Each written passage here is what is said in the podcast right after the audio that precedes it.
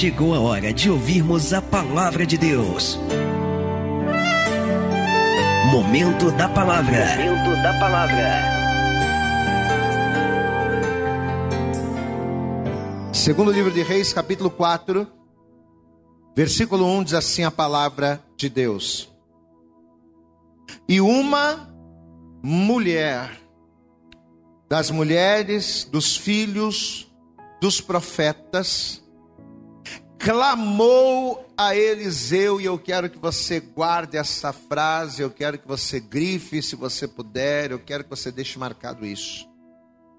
E uma mulher das mulheres, os filhos dos profetas, clamou a Eliseu, dizendo: Meu marido, teu servo, morreu, e tu sabes que o teu servo temia ao Senhor.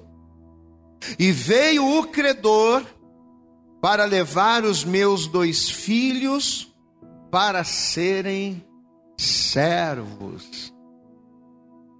Você sabe o que, que os credores estavam fazendo agora com essa mulher? Estavam querendo fazer com essa mulher? Nós vamos tomar os teus filhos de você. Hoje é dia das mães, né? Temos muitas mães aqui. Temos muitas mães nos assistindo também online.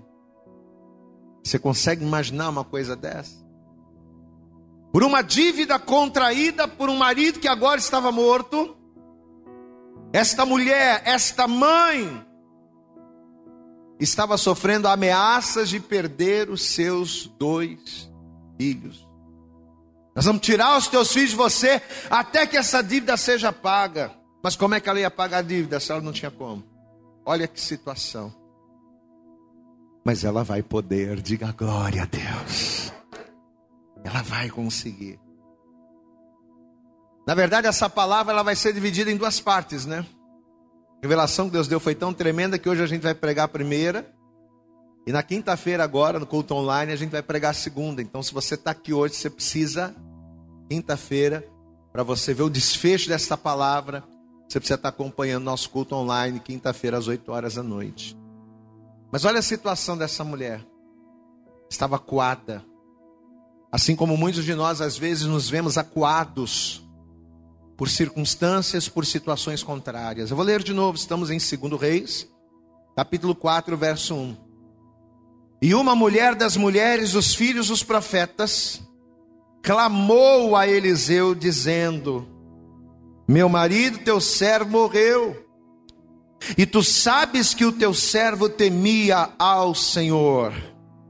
E veio o credor para levar os meus dois filhos para serem servos. Amém? Deus vai honrar esta mãe. Posso profetizar não só, vou não só para as mamães aqui, mas eu quero profetizar para todos. Deus vai honrar você. Amém? Mas para Deus honrar você, para Deus me honrar, para Deus nos honrar, nós precisamos aprender a fazer as coisas do jeito dele, como Deus requer, como Deus deseja. Quantos vieram aqui dispostos a aprender? Você está disposto a aprender a receber, amém? Então estenda a tua mão aqui para frente, fecha os teus olhos, comece a orar a Deus, comece a pedir para que nesta manhã, para que neste dia, esta palavra da parte de Deus, ela venha mudar a tua história, ela venha mudar o teu coração. Comece a pedir para Deus, Senhor, renova o meu entendimento através desta palavra, para que eu possa viver as tuas promessas e experimentar a tua vontade. Vai falando com Ele, Pai, em nome de Jesus Cristo, nós já, nós já louvamos ao teu teu nome. Ó Deus, nós ouvimos a adoração, participamos do louvor, glorificamos o teu nome e temos certeza de que o Senhor está neste lugar. Agora, Senhor, é o momento de nós ouvirmos a tua palavra, Pai. Uma palavra focada, uma palavra direcionada para nós. Então, em nome de Jesus, que nesta manhã o Senhor venha falar com cada vida, não só com as mamães, mas que o Senhor venha falar com cada um de nós poderosamente, porém, não aquilo que queremos, não aquilo que desejamos, não aquilo que vai massagear o nosso ego, não, Senhor, mas precisamos ouvir aquilo que vai nos mudar, aquilo que vai nos transformar, aquilo, Senhor, que vai nos renovar o entendimento, para que venhamos nos apossar daquilo que o Senhor tem preparado para nós. Então, fala conosco poderosamente, fala com essa pessoa, Senhor, que nos ouve no podcast, essa pessoa que nos acompanha pelo canal do YouTube, fala com cada um de nós, porque nós, os teus servos, estamos aqui para te ouvir, para a glória, para a honra e para louvor do teu nome. É o que nós te pedimos nesta hora, com toda a nossa fé e desde já te agradecemos, em nome de Jesus. Você pode dizer amém, Jesus. Você pode dizer glória a Deus. Você pode aplaudir bem forte ao Senhor. Isso. Vamos dar para Jesus nosso melhor. Aplauda bem forte. Abre a tua boca também aí, ó. Com as mãos aplauda, mas com a boca. Diga glória, glória, glória a Deus. Aleluias. Amém? Por favor, tome o teu assento. Senta no lugar. Essa história retrata de uma maneira muito atual aquilo que muitas mulheres, aquilo que muitas famílias têm vivido nos dias de hoje. É uma história bíblica, é um relato bíblico, mas que nos dias de hoje acontece a todo instante, a todo momento e que retrata uma realidade até mesmo da sociedade que nós vivemos. Porque esse texto ele conta a história de uma mulher, ele conta a história de uma mãe que por conta das muitas dívidas contraídas pelo seu marido, por conta de todas as dívidas que o seu marido ao longo da vida esteve acumulando, essa mulher estaria agora numa situação podemos dizer, desesperadora. Porque além da dor da morte do marido, além do peso de ser uma mulher viúva numa época que não era fácil, porque ser viúva aqui, e sempre que a gente prega essa palavra, sempre que a gente prega uma palavra em cima desse texto, a gente faz questão de citar isso, de frisar isso. Ser viúva nesta época ou nestas épocas bíblicas não é como você ser uma viúva hoje. Uma mulher que hoje perde o marido, dependendo do, do, do cargo, do, do emprego, da colocação, ela vai ter uma pensão para a vida toda, ela vai né, herdar bens do marido, ela vai ter uma vida confortável, mas nessa época aqui não.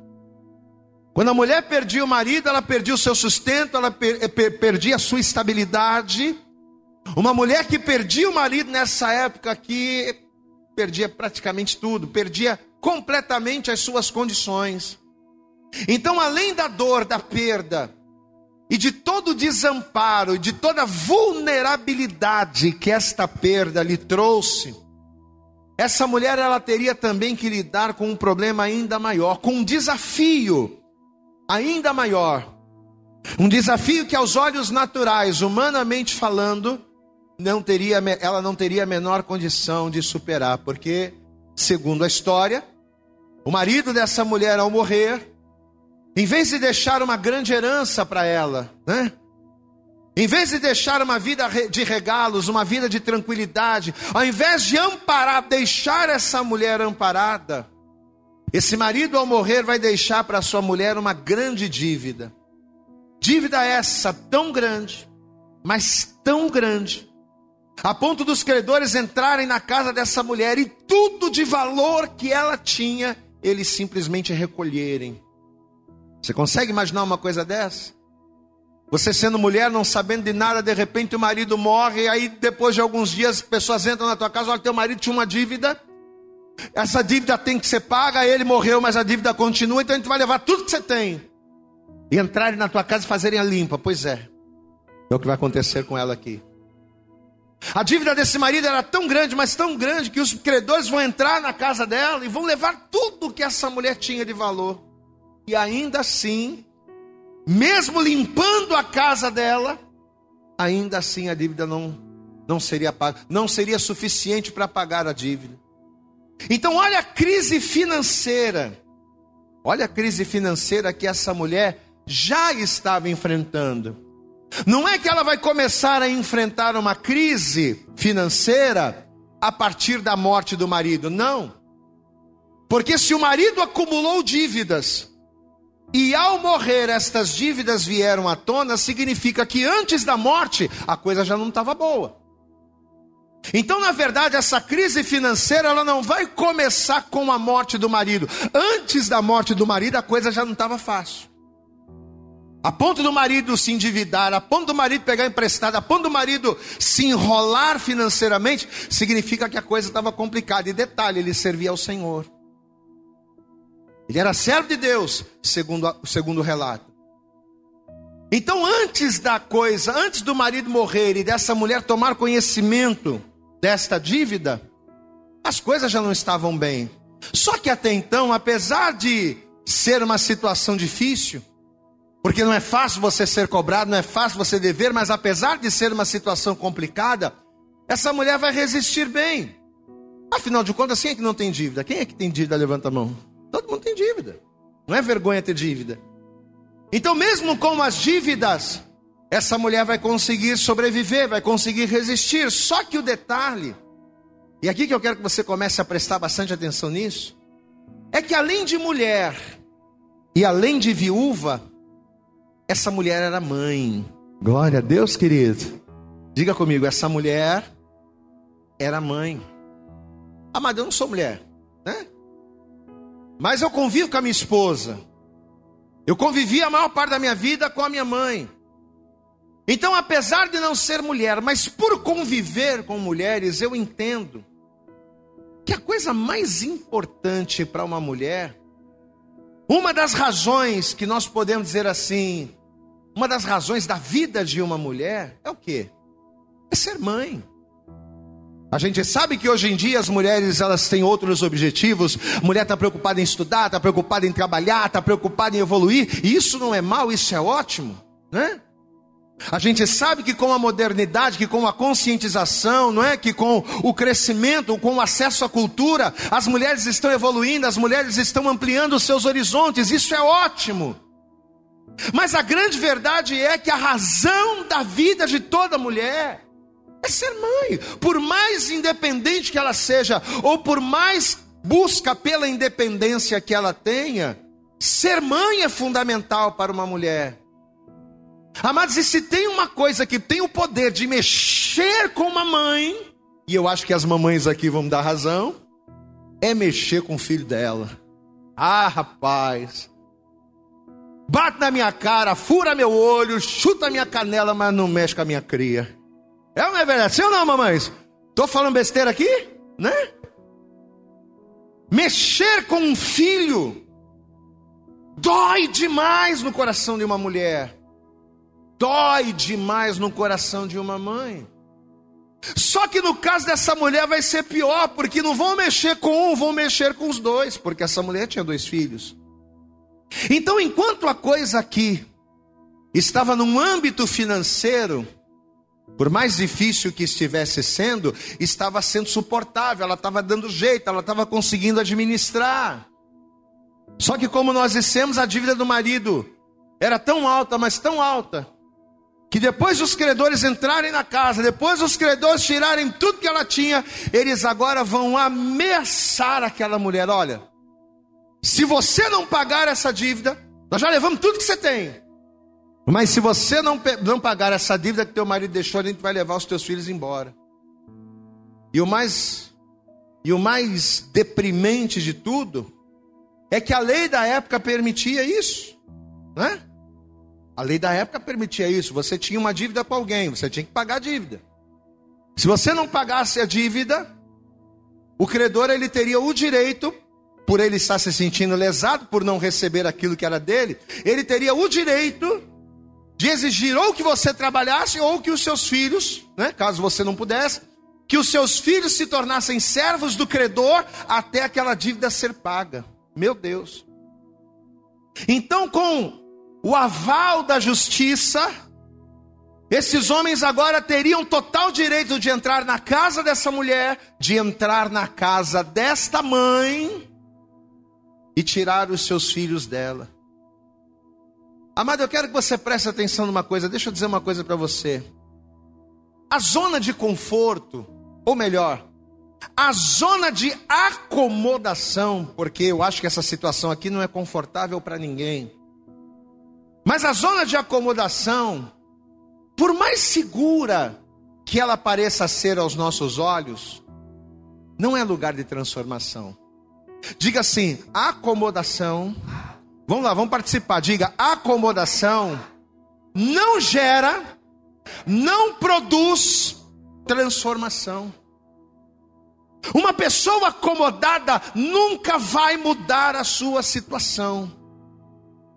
Uma pessoa que se acomoda na vida, que se acomoda no casamento, que se acomoda na vida profissional, uma pessoa que simplesmente estagna, que se acomoda, que senta sobre uma determinada situação e fica ali tranquilamente, ela nunca vai conseguir gerar mudanças consistentes e significativas na sua vida.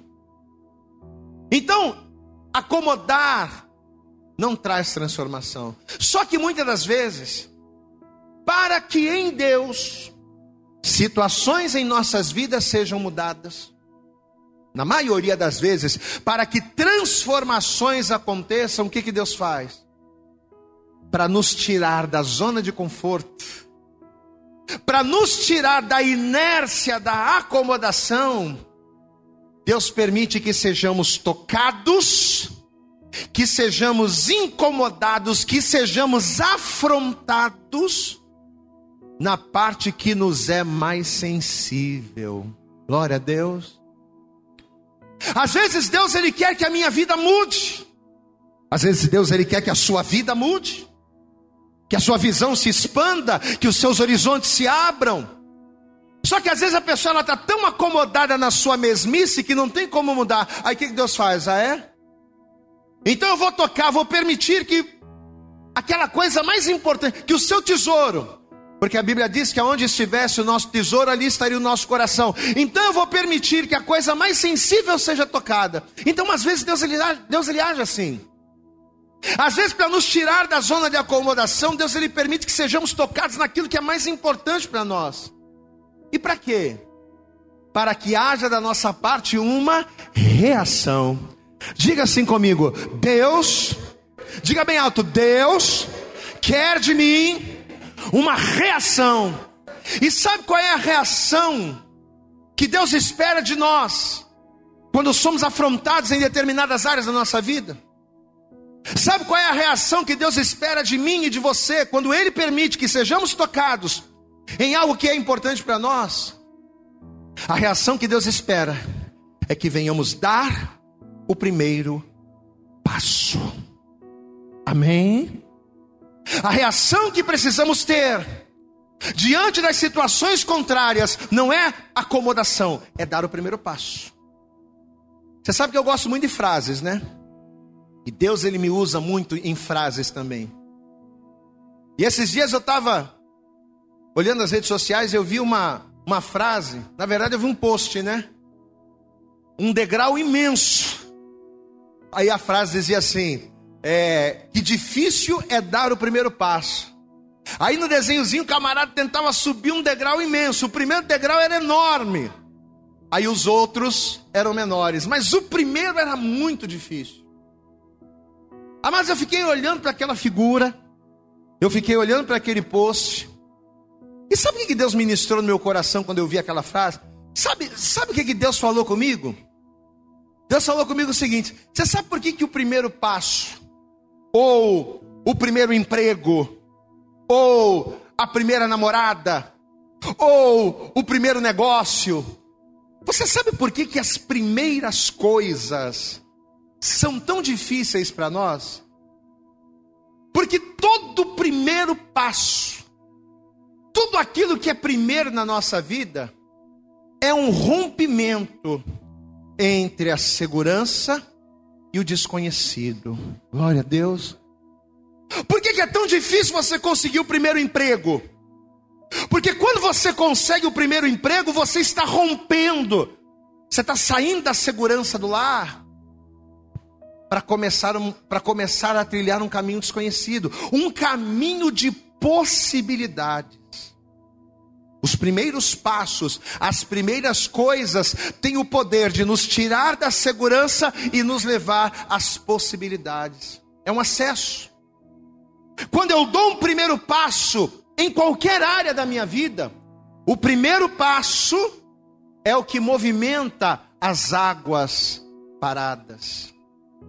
E uma vez que nós movimentamos as águas paradas, uma vez que nós movimentamos a inércia, nós colocamos à prova as impossibilidades. Diga glória a Deus. Qualquer coisa é impossível para mim, enquanto eu não dou o primeiro passo. Se você olha para uma vaga de emprego, você vai olhar e vai dizer: puxa, é impossível eu conseguir aquela vaga de emprego. Mas quando você dá o primeiro passo rumo a ela, as impossibilidades começam a cair por terra. Tudo é impossível para mim enquanto eu não dou o primeiro passo. Mas a partir do momento em que eu dou o primeiro passo, eu começo a ver que aquelas impossibilidades elas vão cair. Entenda uma coisa: o único caminho para o fim, o único caminho para términos, o único caminho para conclusões é o começo. Diga glória a Deus. Não existe como eu concluir uma obra se eu não começá-la. Não existe como eu concluir um trabalho se eu não começá-lo. Não existe como eu terminar uma situação se eu não der o primeiro passo. Você nunca vai concluir um trabalho se você não começar ele. Você nunca vai concluir uma grande obra se você não der o primeiro passo e não começar essa obra. Você nunca vai resolver um problema se você não encarar esse problema de frente e não der o primeiro passo para resolvê-lo. No Evangelho de Marcos, no capítulo 9, no versículo 23, Jesus ele vai dar uma declaração, Jesus ele vai falar algo determinante para as nossas vidas, que aqueles que tomam posse e creem vivem uma vida de vitórias. Pastor, o que, Jesus vai dizer lá? Jesus vai dizer assim: olha aqui para mim. Marcos 9, versículo 23, Jesus diz assim: Tudo, não são algumas coisas, não, tudo é possível ao que crê. Ah, meu Deus, eu não, eu, eu não ouvi você glorificando. Eu vou tentar de novo. Não foi o profeta, não foi o pastor Vitor, não foi o discípulo, não foi o homem, foi Jesus que disse: tudo é possível ao que crê. Diga glória a Deus aí. Aplauda bem forte ao Senhor, meu amado. Tudo é possível ao que crê. Seja lá o que for tenha a dificuldade que for, tudo é possível ao que crê. Aí em cima desta palavra, o apóstolo Paulo, lá na carta aos Filipenses, no capítulo 4, versículo 13, ele vai dizer algo muito parecido com o que Jesus disse. Paulo vai dizer o que? Posso todas as coisas naquele que me fortalece. Agora para para pensar comigo. Vamos lá.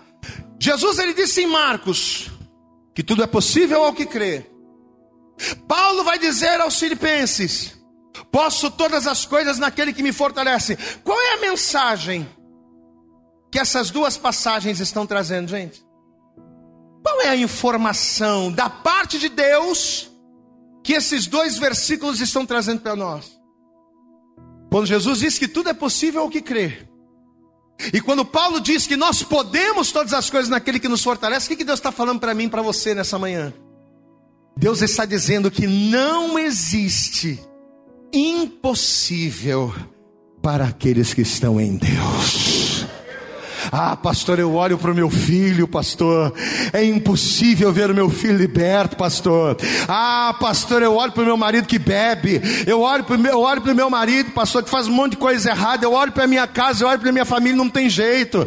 Ah, pastor, eu olho para a minha vida financeira. Desde sempre a minha vida financeira foi um fracasso, foi desse jeito. Ah, não tem jeito não, meu amado. Olha a palavra que o Senhor está colocando nos nossos lábios e liberando sobre a tua vida. Quem aqui crê no Senhor, diga glória a Deus. O Senhor está dizendo: tudo é possível ao que crê. Quem aqui crê que Deus é o que nos fortalece? Diga glória a Deus. Você crê? Então Deus está dizendo: você pode todas as coisas, porque é Ele quem te fortalece, é Ele quem te garante a vitória. Você pode aplaudir bem forte ao Senhor. Você pode. Levanta a tua mão para o céu e diga: Eu posso. Diga bem alto: Eu posso. Aleluias. Tudo é possível. Olha aqui para mim. Tudo é possível. E posso todas as coisas. Nos dá uma ideia de que, gente? De que não existe impossibilidades e nem limites para aqueles que creem. Glória a Deus. Pode ser impossível aos olhos humanos, mas se eu creio em Deus e busco e dou o primeiro passo, pode ser impossível para os homens, mas para mim não será impossível. Amém? Seja lá o que for. Olha aqui, meu irmão. Seja um filho que está nas drogas, seja um marido que não está convertido, seja um casamento que está à beira do caos, seja lá o que for, não existe limitações para nós. Diga glória a Deus.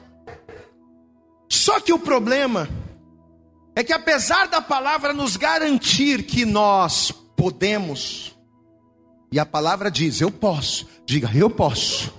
Diga, eu posso, porque a palavra me diz. Pois é. Mas palavra, apesar da palavra dizer que nós podemos, o diabo, muitas das vezes, se aproveitando das nossas experiências traumáticas, né? Porque você no passado teve uma experiência traumática com o pai, teve uma experiência traumática com o marido, com o namorado, né?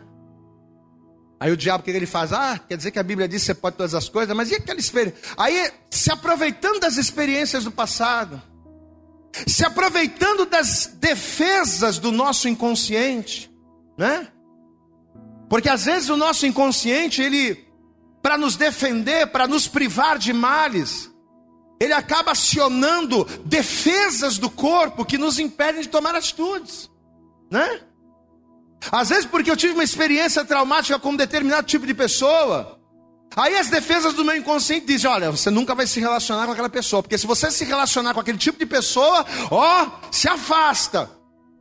Então, muitas das vezes, o que, que o diabo faz? Se aproveitando das nossas experiências traumáticas, se aproveitando das nossas das defesas do nosso inconsciente, dos nossos medos, ele acaba fazendo a gente acreditar o contrário. A palavra diz que a gente pode, mas o diabo diz não. A palavra diz que a gente pode, mas os nossos traumas dizem que não. A palavra diz que a gente pode, mas os nossos medos dizem que não, que não dá. Ah, não, não dá, não. Ixi, eu não posso. Eu já tive muita experiência com isso, não vai dar certo, não. A pessoa começa, né? Ah, eu não vou conseguir isso não, porque fulano não conseguiu, porque ciclano não conseguiu, porque eu tive uma experiência, eu conversei com fulano. Aí a gente começa a invalidar a palavra de Deus na nossa vida.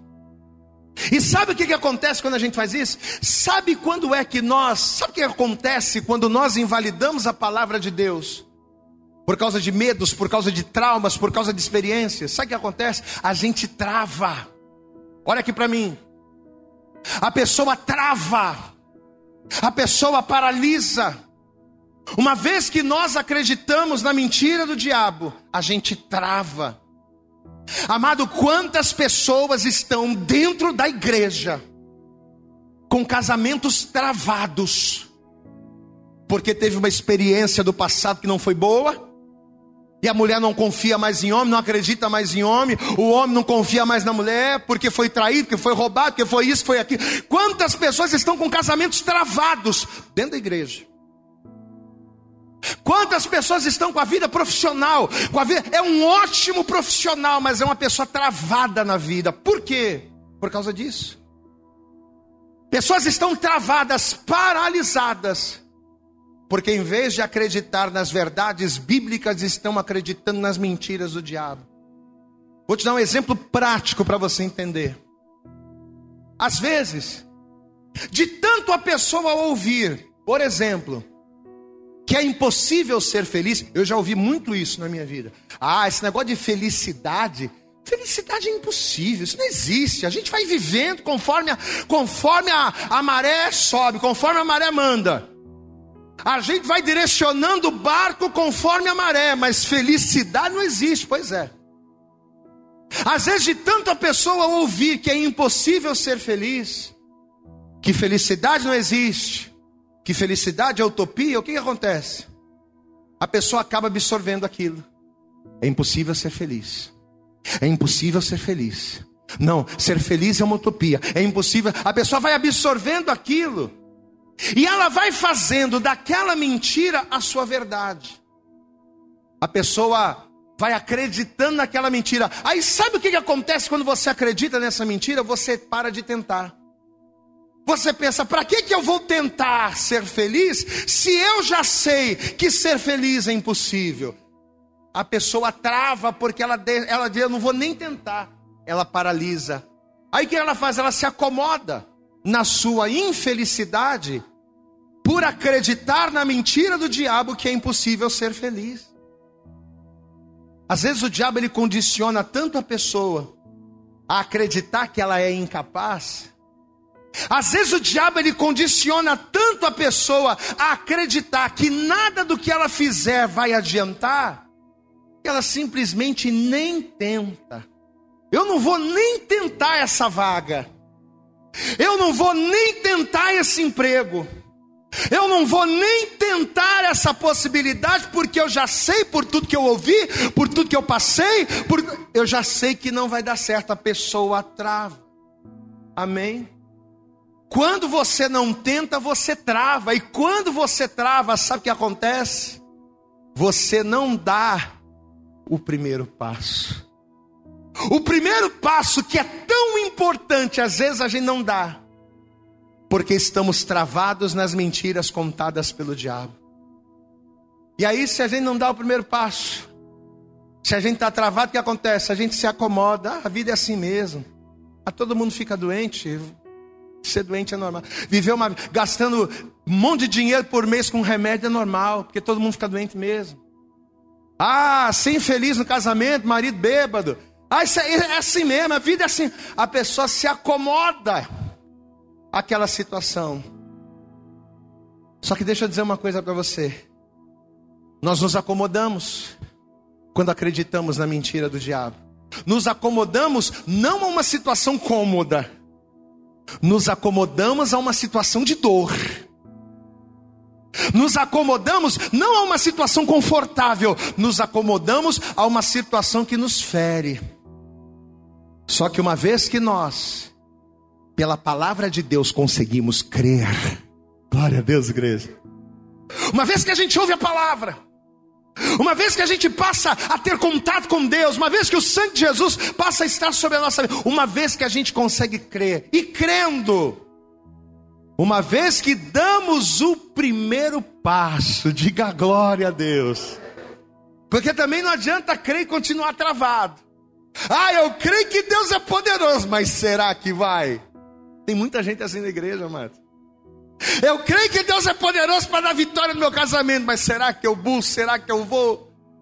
Será que eu faço uma terapia de casal?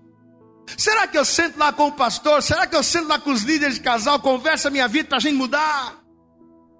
Será que eu vou buscar aquela alternativa, mesmo eu não tendo ali toda a graduação que é necessária? A pessoa nem entenda, nem tenta. Só que uma vez que eu creio, e crendo, uma vez que eu dou o primeiro passo, o primeiro passo é o acesso da segurança para as possibilidades. Você entende isso, meu irmão? O primeiro passo movimenta aquilo que está parado. O primeiro, passo, o primeiro passo movimenta, as, agita as águas paradas. Olha aqui para mim, o Espírito Santo, através dessa palavra, está falando com você, meu amado.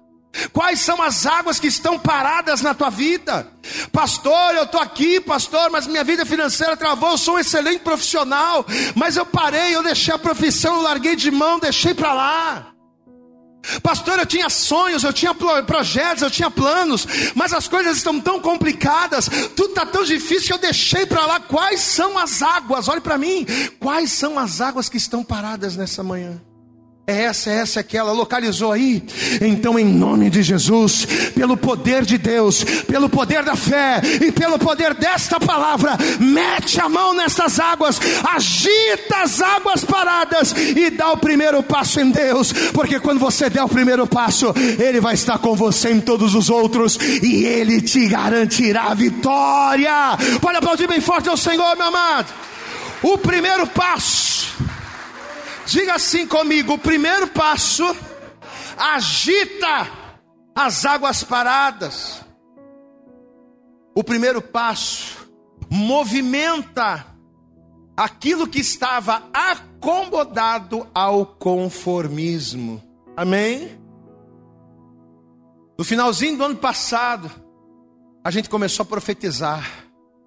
2021 será um tempo de recomeçar. Você lembra disso? Amém? 2021 é tempo de recomeçar. E eu creio que esse ano é ano de recomeço. Glória a Deus, amado. Com toda a pandemia, com toda a situação contrária a 2021, é tempo de recomeçar. Mas olha aqui para mim. Não há como haver recomeços se não houver o primeiro. Se não houver o primeiro, não adianta a gente profetizar, ah, você vai viver o recomeço de Deus, mas o primeiro passo não ser dado. Essa mulher aqui de 2 Reis 4, essa mulher, essa mãe, como nós estávamos, como nós começamos dizendo, ela estava diante de uma impossibilidade. Ela não tinha como pagar a sua dívida. Ela não tinha dinheiro, tanto que agora eles estão como alternativa dizendo: Ó, nós vamos levar teus filhos. Nós vamos levar teus filhos para serem nossos servos. Amado, qual é a intenção do diabo com isso? Qual é a intenção do diabo em nos ameaçar naquilo, na área que nós somos mais sensíveis? Olha aqui para mim. Qual é a intenção do diabo em ameaçar você naquilo que você é mais sensível? É te amedrontar, rapaz. Olha aqui para mim, é te amedrontar, é te afastar de Deus, é descredibilizar Deus da nossa vida. Amado, quando o diabo nos ameaça naquilo que nós somos sensíveis, vocês sabem o que ele quer com isso? Ele quer alegorizar, ou seja, ele quer pintar uma mentira para a gente olhar, e quando a gente olha para aquela mentira, a gente se convencer de que a gente não pode vencer. É isso que o diabo quer. Quando o diabo te ameaça naquilo que você é mais sensível, o que, que o diabo quer com isso? Que você olhe para a situação e diga, não tem jeito, e você trave. É amedrontar mesmo. É terror psicológico. Meu irmão, presta atenção. Talvez você está aqui hoje, ouvindo essa palavra. Talvez você está nos assistindo pela internet, não sei. E talvez assim como estava acontecendo com essa mãe, com essa mãe. Talvez o diabo ele tem pintado e ele tem colocado diante de você um cenário devastador. Talvez o diabo ele tem pintado, ele tem alegorizado uma situação diante dos teus olhos para dizer a você, ó, tá vendo só? Não tem jeito. Você foi no médico, você já fez o exame, é câncer. Não tem cura. Aí você pega lá o resultado do exame, poxa, meu, ah, meu Deus do céu, eu vou morrer. É. Talvez o diabo tenha pintado uma situação assim dentro de você, dizendo: olha aí, olha aí o teu contra-cheque. Você paga mais dívida do que o que você ganha, você não, você não vai conseguir sair, a tua vida vai ficar sempre no vermelho. Aí você pega o contra-cheque, desconto disso, desconto daquilo, desconto daquilo outro. Desconto. Quando você vai fazer o cálculo, não sobra nada para você. Aí você vive nessa miséria. Aí você pega, é realmente, ó, tô, eu tô vendo aqui com os meus olhos. Eu tô vendo aqui com os, eu tô comprovando, ó. Ele alegoriza para gente. Só que nós não somos daquele que, daqueles que vivem por aquilo que vem. Nós somos daqueles que vivem por aquilo que creem. Ainda que os teus olhos estejam vendo que não está dando jeito, amado, creia nessa palavra. E diante da palavra, dá o primeiro passo. Porque quando você der o primeiro passo, você vai dar o segundo, você vai dar o terceiro. E se você continuar olhando para Jesus, você não vai naufragar, mas você vai andar sobre as águas. Aplauda bem forte ao Senhor. Olha para Jesus, meu irmão. Aleluias. Quantas e quantas pessoas que ao olharem para a situação aparente, olham e, mesmo servindo a Deus, acham que não tem jeito. Só que Deus não trouxe você aqui nessa manhã à toa, amém, amados? Amém? Você não está vendo esse vídeo aqui à toa, não. Nessa manhã Deus trouxe você aqui ele preparou essa palavra, está colocando essa palavra nos nossos lábios, sabe para quê? Para dizer para você as mesmas palavras que Jesus ele disse para os discípulos e que o apóstolo Paulo disse para os crentes de Filipos, ele disse para você hoje: você pode todas as coisas naquele que te fortalece. Sabe por que você pode todas as coisas naquele que te fortalece? Porque tudo é possível aquele que nele crê. Diga glória a Deus. Amém. Deus está falando com você nesta manhã, meu irmão. Olha aqui, eu não sei qual é a tua situação. A situação dessa mãe era a possibilidade da perda dos filhos. Qual é a tua situação, pastor? Estou passando por uma situação no emprego, na vida financeira, na vida profissional, na saúde, no casamento, na família. Pastor, está complicado. Olha aqui, ó. Tudo é possível ao que crê. Quem é que crê em Jesus? Meu irmão, você pode tudo, amado. Amém. Você pode tudo, pastor, mas eu não tenho estudo. Você pode. Quanta gente sem estudo aí está arrebentando dinheiro, vencendo na vida? Você pode. Quanta gente que tem estudo que não consegue nada, porta fechada. Quem disse que você não pode? Você pode. Amém. Pastor, mas o médico diz que não tem jeito. Você pode. O Deus a quem você serve é o médico dos médicos. Você pode. Amém. Você pode. Pastor, e como é que você pode estar tão certo disso? Pela palavra. Diga, diga comigo, a palavra de Deus é o que nos dá certeza. A fé é o firme fundamento das coisas que nós esperamos. Ela, a fé, é a prova daquilo que a gente ainda não está vendo. O que, que você está vendo? Alegoria que o diabo pintou. Mas a fé prova que aquilo que os seus olhos estão vendo não é a tua verdade. A tua verdade não é aquilo que os seus olhos veem. A tua verdade é aquilo que você crê pela palavra de Deus. Amém. E como é que você pode estar tão certo, pastor? Pela palavra. Essa mulher aqui, ela vai viver isso. Amado, olha aqui. Essa mulher, ela vai pagar toda a sua dívida. Diga glória a Deus. Pastor, mas a dívida era tremenda. Pois é, ela vai pagar. Essa mulher vai pagar toda a dívida.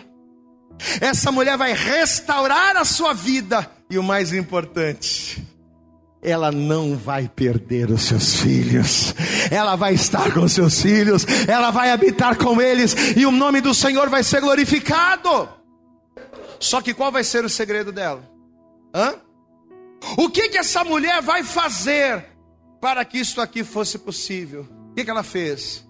Diga comigo, ela deu o primeiro passo. Amém? Olha aqui para mim. No pior momento da vida dela, pensa num momento ruim da sua vida. Pensa aí.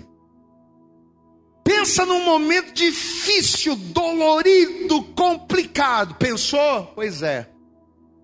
No pior momento da vida dela, Sabe o que, que essa mulher, sabe o que, que essa mãe vai fazer? Ela não vai se desesperar, ela não vai reclamar, ela não vai murmurar, ela não vai fazer nada disso. Ela estava cheia de problema na cabeça, mas sabe o que essa mulher vai fazer? Ela vai clamar a Eliseu. Diga glória a Deus. Pastor, mas como assim clamar a Eliseu? Você sabe o que significa o nome Eliseu? No capítulo 4, versículo 1, olha aqui, ó. Segundo Reis, capítulo 4, verso 1 diz assim: E uma mulher das mulheres dos filhos dos profetas, eu pedi para você marcar. Vírgula, o que, que ela fez? O que, que ela fez? Clamou a clamou a Eliseu. Primeiro passo dela, ela clamou a Eliseu. Agora olha aqui para mim. Você sabe o que significa o nome Eliseu? Eliseu quer dizer Deus é a salvação. Pode aplaudir bem forte a Jesus, vai. Vamos aplaudir bem forte a Jesus. Deus é a salvação. Ao clamar a Eliseu, ao buscar o auxílio do profeta, o que que essa mulher espiritualmente falando estava fazendo? Ela estava reconhecendo que no pior momento da vida dela, somente Deus seria a sua salvação. O primeiro passo que essa mulher vai dar, preste atenção. O primeiro passo que essa mulher vai dar para sair da zona de acomodação, para partir para o mundo das possibilidades em Deus, o primeiro passo dela vai ser esse aqui. Ela vai clamar, reconhecendo que Deus é a salvação. Tiago, no capítulo 4, no versículo 8, a palavra de Deus ela diz assim: Chegai-vos a quem, igreja? Chegai-vos a Deus. E uma vez que você se achega a Deus, e como é que a gente se achega a Deus? Hã? Caminhando. Como é que a gente caminha? Dando passos. Chegai-vos a Deus. E quando eu me achego a Deus, reconhecendo que Ele é Senhor, quando eu me achego a Deus, reconhecendo que Ele é a minha salvação, independente das situações ao meu redor, quando eu me achego a Deus, reconhecendo que Ele é Senhor, Ele se chegará a mim. O problema é que as pessoas elas querem que Deus faça, elas querem que Deus abençoe, elas querem que Deus opere o sobrenatural, elas querem que Deus mude a história delas sem que elas deem o primeiro passo. Diga assim: o primeiro passo é meu. Na verdade, todos são seus. A diferença é que quando você, o primeiro passo você dá sozinho. Amém? Todos os passos rumo à realização e à promessa de Deus, todos eles são seus. A diferença é que o primeiro é só você que tem que dar. O primeiro passo é o que te aproxima. O primeiro passo é o que te achega.